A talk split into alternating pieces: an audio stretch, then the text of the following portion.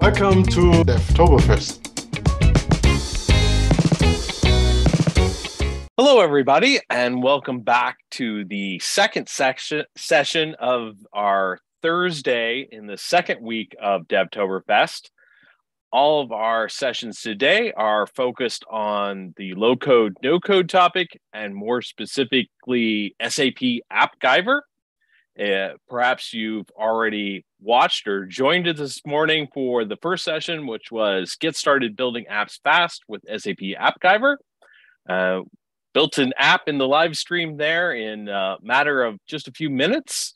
Uh, it was a great introduction to the capabilities of SAP AppGyver.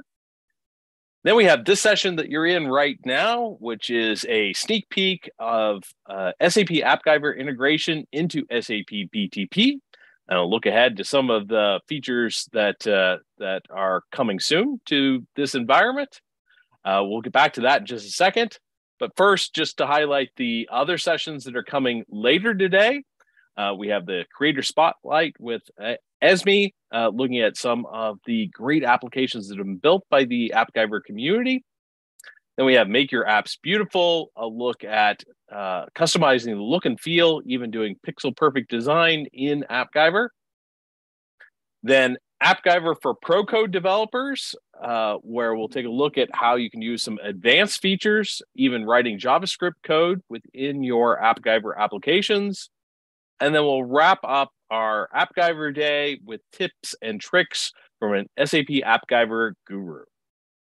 With that, I want to turn over today's session to uh, to Mark. Mark's going to take you through the sneak peek on SAP AppGyver integration into SAP BTP. So over to you, Mark. Thank you very much. Let me just start sharing my screen.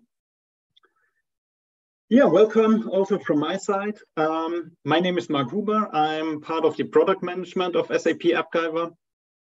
I will start with a short introduction um, about um, why low code, no code is important for us and yeah, show you the key capabilities, but also show you some new features that was just released on BTP and also give you a sneak peek what will uh, come soon.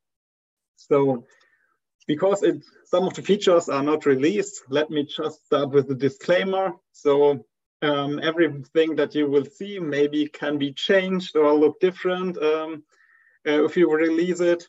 And yeah, um, but let's start me with the beginning uh, why low code, no code is important for us, that you just get, get an understanding uh, what I'm talking about. So what we are seeing is that a lot of uh, organizations fail to innovate at the speed the business demands.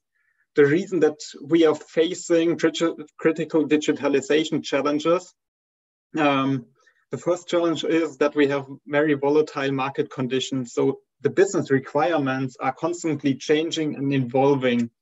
And this is leading to an insecure economic environment and the pressure to keep up with the dynamic change. Um, one of the best examples is the current pandemic. It increased the demand for digitalization and adapted uh, business processes quickly. But on the other hand, we have another big challenge, and these are limited resources and lack of developers. So companies under an increasing pressure to deliver more um, with less to help ensure resilience and future growth. And because of the limited developer resources available to them, many organizations are looking for ways to increase the developer productivity. The last challenge that we see are the complex IT landscapes. So we have to make sure that the application and IT assets can be managed effectively and quickly delivered to the users. So we have the challenges uh, that we have a lot of, of, requirements. We don't have enough resources um, to tackle these challenges. So um, we are looking now for new capacities who can develop. And our goal is to empower more employees to build their application. So we will have two different user groups in the future. On the one side, we have the professional developers. Of course, they know everything about um, creating, maintaining, and upgrading software by just writing lines of codes. And also professional developers have the knowledge about governance, data security, and knowledge about the whole uh, um, software lifecycle process. But now we also have a new group of user, uh, what we are calling the citizen developers. So for me, a citizen developer is a business user that still has um, some technical knowledge. I typically co compare it to business users that create complex Excel files with maybe um, some macros uh, included in there. So they are quite familiar with technology, but they still report outside of an IT department. But the citizen developer, in comparison to a pro developer, is not aware of any software lifecycle process, coding, or anything. So the tool has to be as easy to use as possible. But therefore, the, the typical no-code tools are really uh, good for citizen developers. More advanced users could maybe get also uh, get in contact with low-code um, um, application development, but the main um, target is the, the no-code part. And of course, professional developers can engage in all areas. If they have to create a high volume of uh, applications that are quite simple, they maybe can also use a no-code tool just to get um, more applications created in a faster time. But of course, professional developers can also use uh, low-code tools just to boost their productivity. To give you a short overview, with SAP AppGyver, we are really focusing the no-code uh, area. With our classical tool, the Business Application Studio, uh, we have created a perspective uh, for low-code development that you can get rid of manual processes like creating the project, um, we added some nice looking UIs on top of it that you can easily create data models, services, and first UIs with a graphical modeler. But then you uh, also have the possibility to just change the view and jump into your pro code. With SAP AppGyver, we are uh, limited to the no code part. So there you don't have um, the possibility to change the code that is behind the, the build application itself. So what are the main functionalities of AppGyver at the moment? Yeah, you have the typical um, functionalities of a no-code tool. You can simply drag and drop um, components into the UI that you are creating. We have a visual um, business logic uh, editor where you can um, create your business flows um, visually what I also will show in my presentation afterwards. You can use uh, built-in formulas like you know it maybe from Excel. And yeah, just create applications much faster. But I think one um, key strength of AppGyver is really that you start creating one application and at the end you decide, okay, where do I want to deploy this application? You can deploy it easily on web as a web app, or you create a native iOS or native uh, Android app out of it, which can be then placed uh, to the app stores if you want to have it there. So you just create one app, and at the end, you can decide what kind of uh, application you would like to create. Okay, Let's have a quick look on the key capabilities of AppGyver. The two screens on the right-hand side maybe look familiar to you if you already seen uh, the session of Kanishka this morning. So there we, we see the, typical components which you can drag and drop into the screen, what you are de uh, designing in the middle. You can easily connect uh, data sources via REST and on OData and you can also customize the components um, with the property styling and layout possibilities. In this session, I will also show you how you can uh, enable the authentication and um, BTP destinations as a data source. What I also included in here is a preview of our new functionalities, the Visual Cloud functions. So with the current uh, service, you can simply create uh, the UI, so the front end part of the app. But if you want to uh, include data, you need uh, REST or, or data services that can be consumed. With Visual Cloud Functions, we will also give the possibility uh, to create backend uh, functionalities in AppGyver. So you can simply um, drag and drop um, uh, data entities in there, add fields um, into the tables, and the Visual Cloud Functions um, just creates the whole uh, infrastructure for you uh, automatically. So we have kind of a no-code environment to also uh, create backend services um, that can be easily consumed in AppGyver. Let me show you some impressions how uh, this will look like.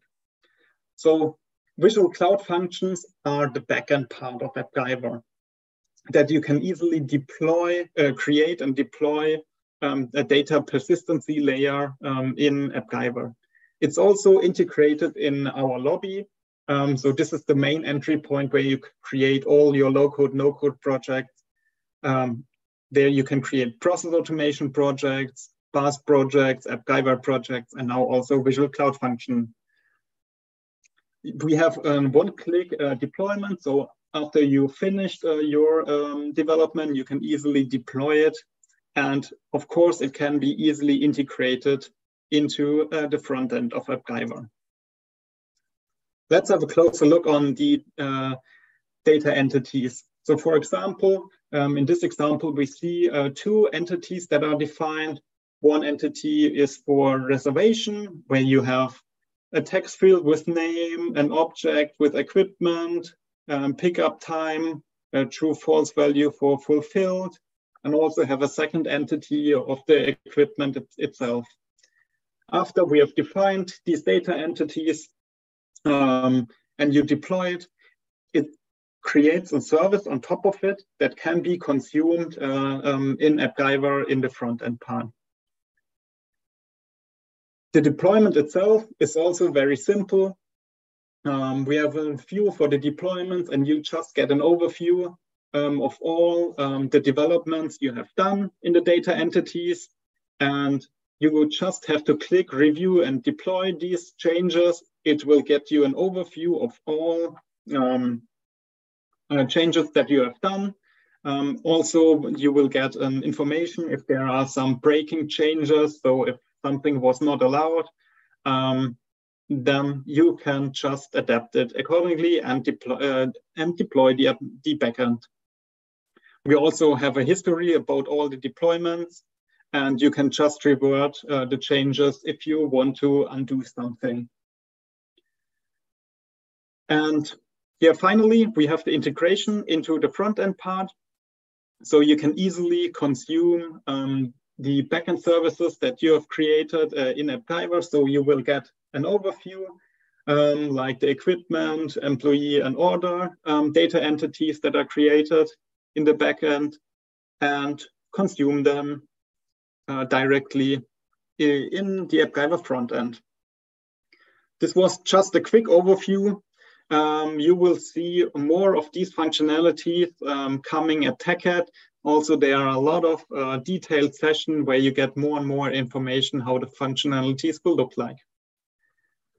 But now let me directly jump into AppGyver itself, and I will show you the latest capabilities um, of the BTP functionalities of AppGyver.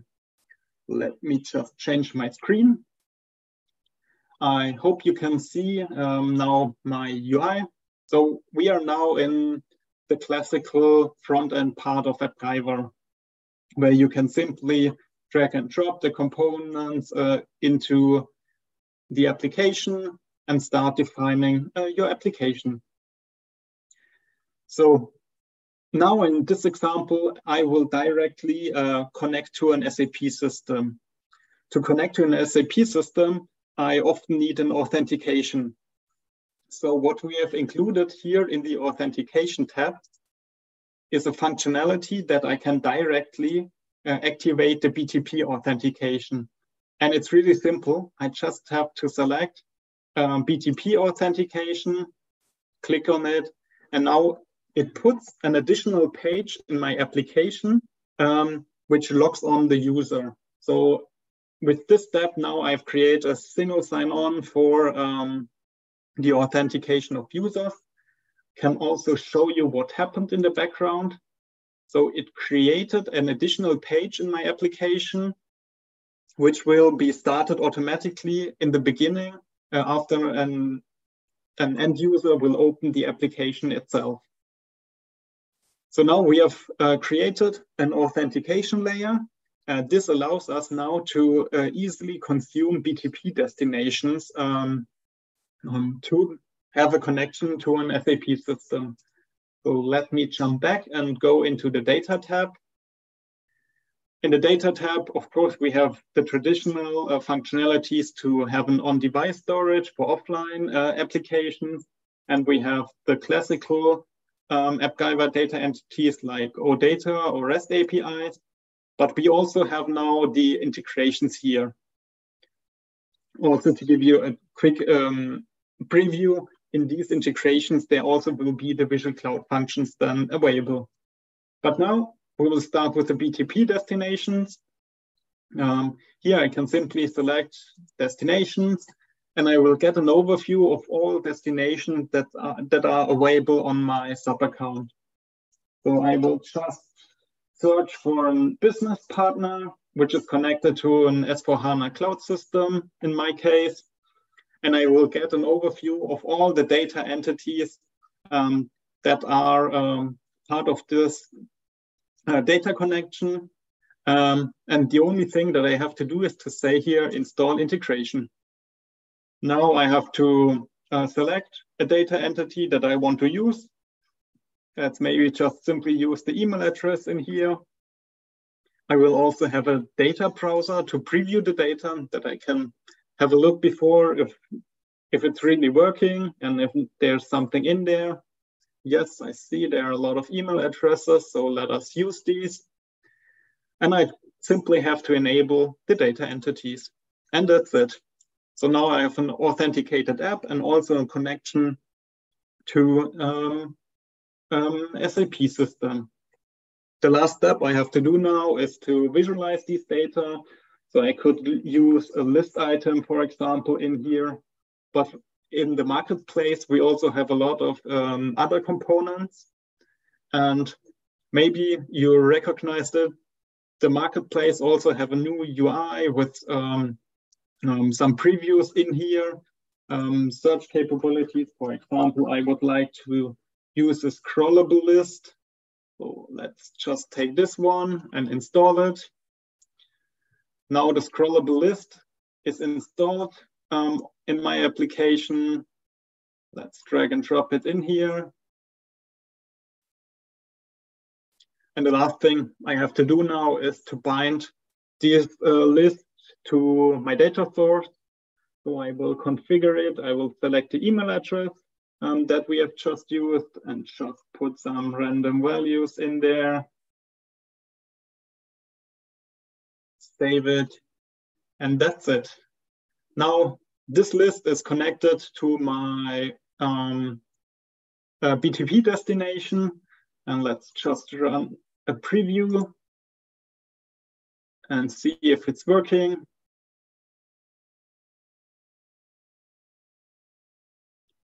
This maybe takes some time because I have a lot of projects in there. And it's loading. Yes, the email address is now coming from the S4 system. And this was done in four or five minutes. Okay, let me show you another great feature that we just implemented. Therefore, I will go back to the lobby. So the lobby is our uh, main entry point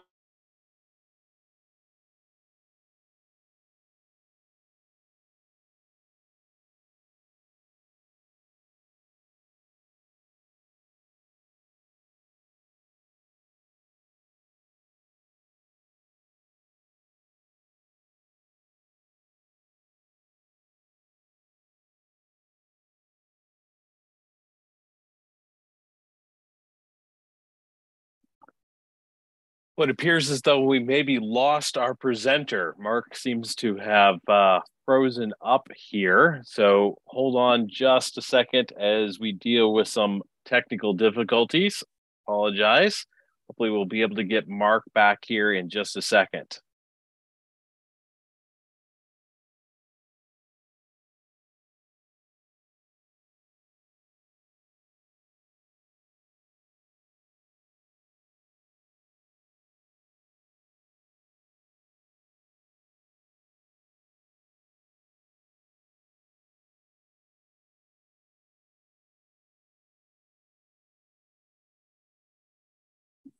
Once again, we've seemed to have lost our connection to a presenter. Um, I don't know if Mark's network connection dropped or he his uh, Zoom client crashed, uh, but uh, we'll attempt to get Mark back here in just a minute. Please stand by.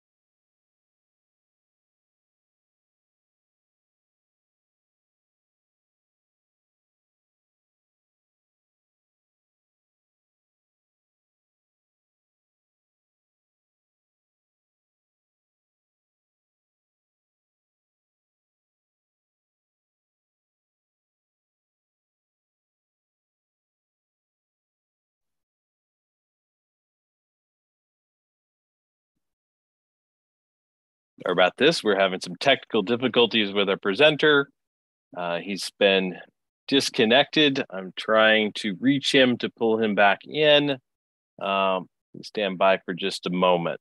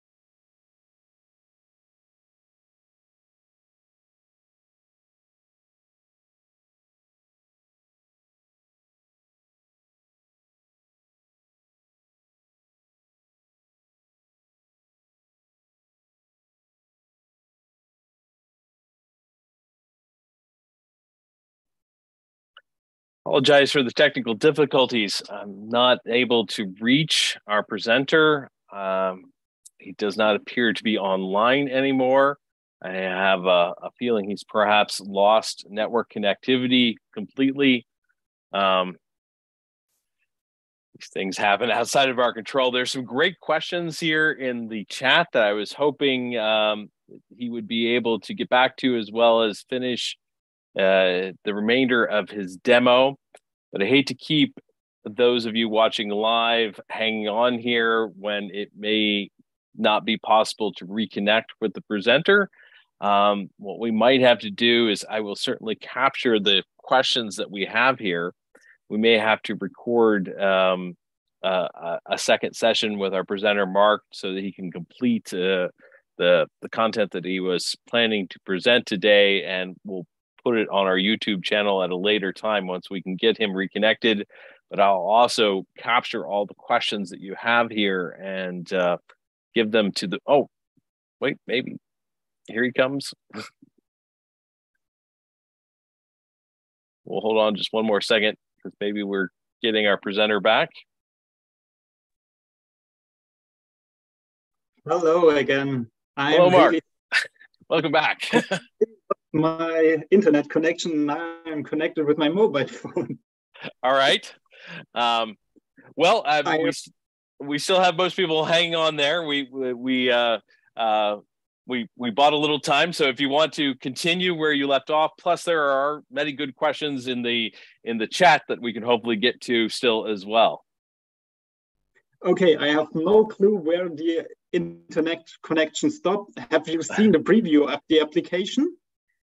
Uh, uh, yes, I think we, I think we did. Um, uh, yeah, we we saw with the BTP destination uh, and and previewed with the email addresses. Okay, very good. Could you just give me the right to share my screen again? Then yes. I will. Uh, Sorry. Continue with the project sharing. So I'm really sorry. Um, um, yeah. Maybe you already have seen uh, it. Uh, what I wanted to show you, if you now I've created a project and I want to share it uh, with uh, my project um, team members. Um, so I have this functionality uh, in the lobby. Um, lobby is the main entry point of our low-code, no-code applications. And for example, if I want to share my project with one of my colleagues, I can just click here on manage members um, and then I can simply type in the email address. For example, I shared this project with my colleague uh, Burak. Uh, he should also be a developer of this project, but I can also add just viewers of the project and administrators that they also can delete or share the project um, if they want it. Okay, and maybe one thing, um, to mention here um, with this sharing functionality, this also allows um, that you can really work in real time together on one application.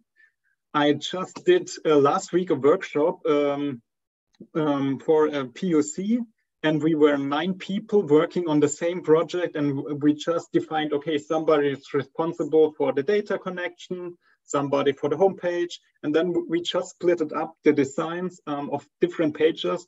Yeah, and we created um, an application with I think 15 different pages in one and a half hour.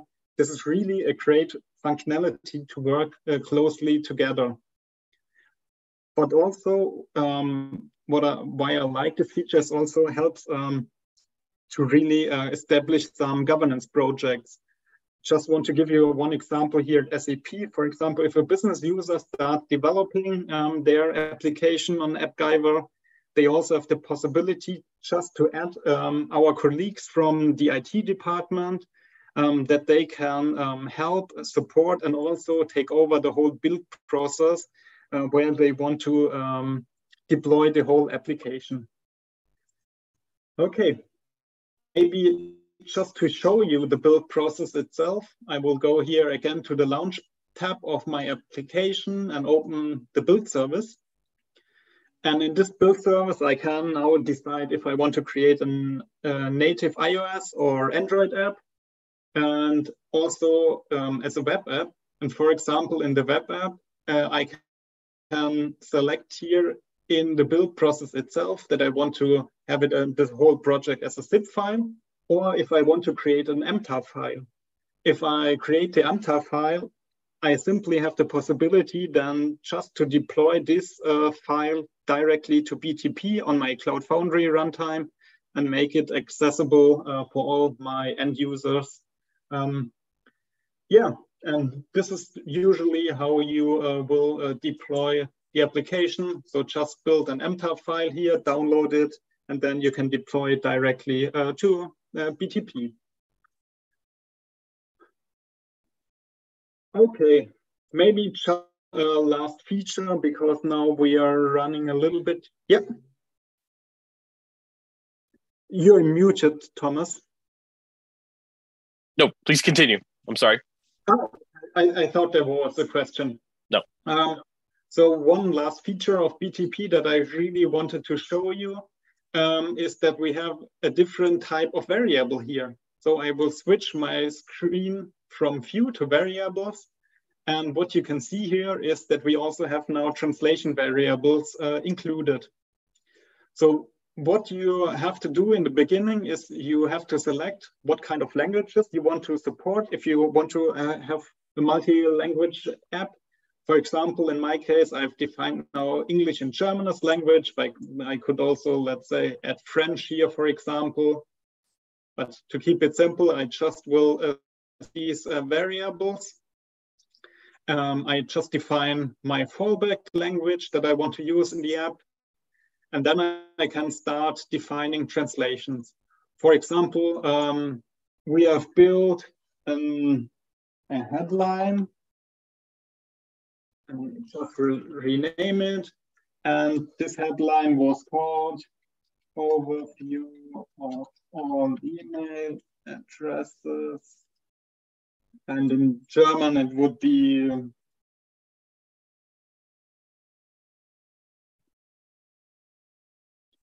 I will save it. And now I could use this translation variable directly uh, in my application itself. So let me just change back the view and use this text field in here. Now it's just only a simple text, but I'm now changing it to the translation variable. There it is, the headline with both of the translations. Um, and now it displays the English um, translation in here.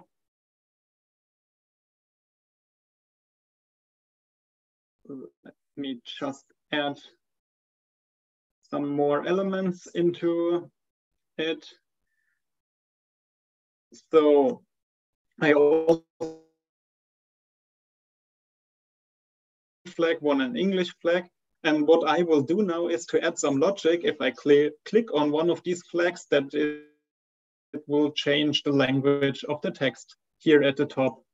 So I will go to this little flag and say, if I um, click on the component, I will change the language. Therefore, I install a new component, that language,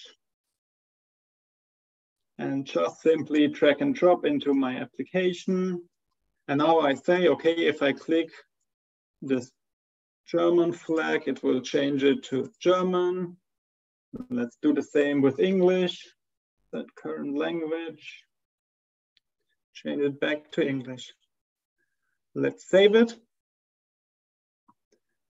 And let's preview the application if we are able to change the language in here. I will open the preview.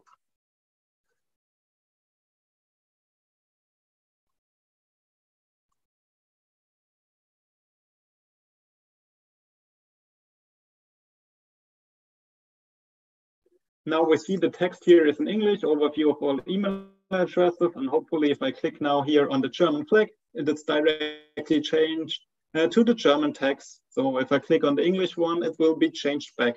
So this was a very simple use case, but this should show you that you can also create uh, multi-language apps uh, in AppGyver uh, on BTP. And let me just show you one last uh, cool feature um, that is available, um, and then I will answer some of the questions from the chat. Um, so you also have the possibility to create uh, own components. So if the list of components here uh, is not sufficient for you and also not in the marketplace, you can easily create your own components. So I will use um, this container box as um, a foundation and let's say I always want to use a component that has a text value in there, maybe an input field, and also a button. And I want to reuse this type of container uh, all the time on different places uh, in my application. So what I can do now is to say, hey, I want to uh, convert this container into a new component by simply clicking here, con convert into a component. Um, now I'm in the detail screen of this component. Um, I can also display the properties, let's say container with input, switch back, and let's say that's it. Uh, save it, And now we should have a new uh, component available in the by me section, which is created. Um, so let me switch to the by me. And there we say, uh, see, I have created a container with input. And one cool feature uh, that we have here is that I also able to publish it to the marketplace. For example, if I want to use it in different apps, or also I want to share this specific component with uh, some colleagues, um, I can simply publish it as a new component and it will be published as a private component. So not everybody can see this component. Um, you will get a share token uh, that is displayed here at the top. And you can just uh, share this token and search in the marketplace uh, for this specific component. And there you see in the marketplace now, there's my container with input. And yeah, this is uh, a great way to really um, reuse components um, in several apps. With that, um, I am the end of my demonstration and I'm happy to answer some of your questions in the last few minutes. Yeah, thank you. That was a really excellent presentation. And we've got some very good questions from the audience here. Um, just start right in here. The first one was uh, earlier in the demo, you had mentioned the uh, on device storage.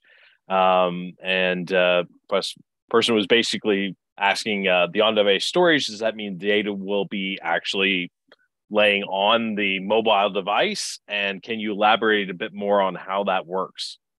Yeah, yeah. So uh, you are creating kind of the data structure. Um, for example, you want to have store customer data there. You define, okay, this customer data should have a first name, last name, whatever.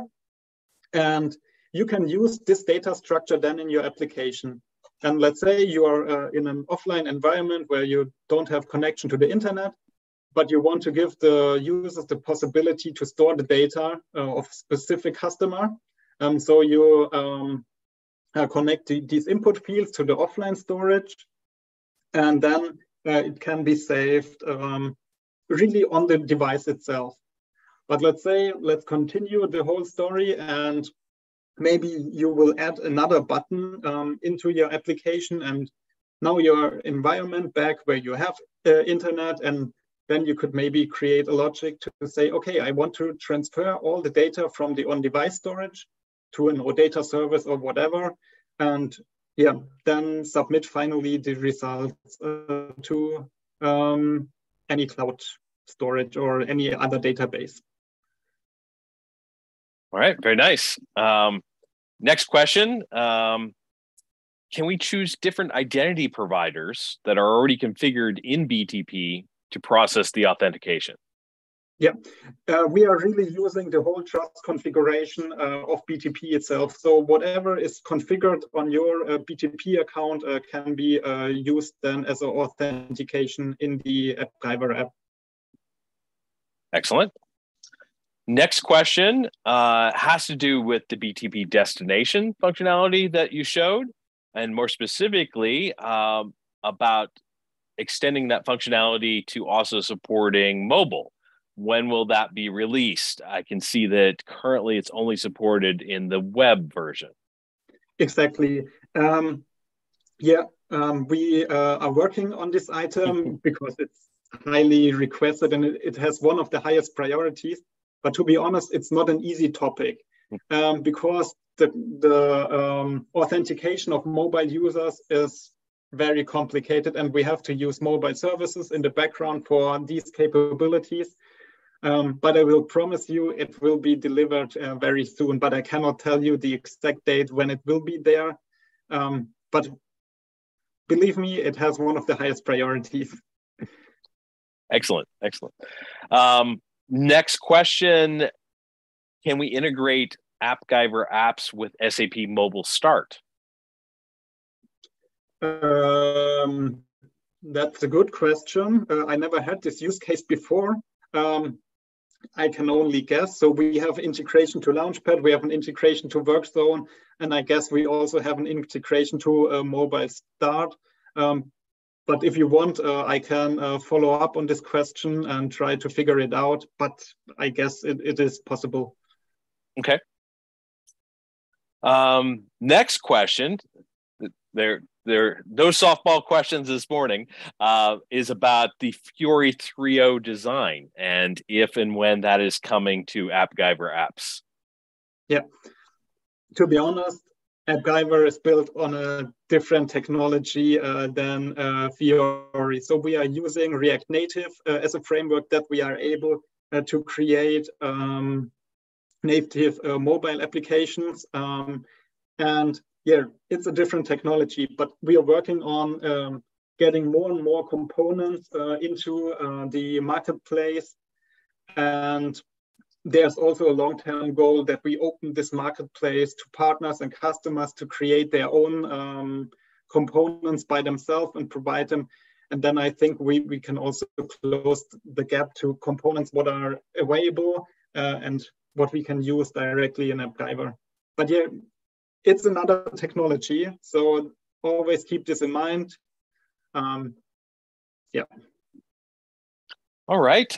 And the last question that we have in the queue so far, I think this one is triggered by your the last part of your demo where you were changing languages. They wanted to know if there's also right to left rendering support for languages such as uh, the Arabic language. Uh, yeah, of course. So you can uh, put in every kind of language in there. Uh, what you just have to do is uh, to, um, um, yeah, put the the other text then in there, and we are supporting, I think, all of the languages. So, yeah. Okay.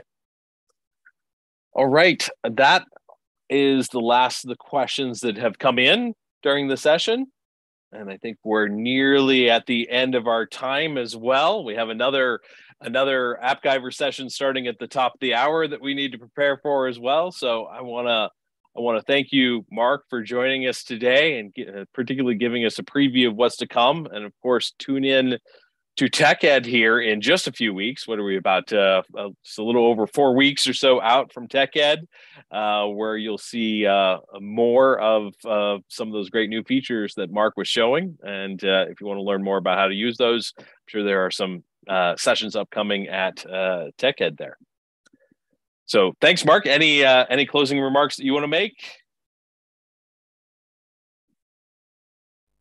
No, um, that's all from my side. I wish you a good day and enjoy the Devtoberfest.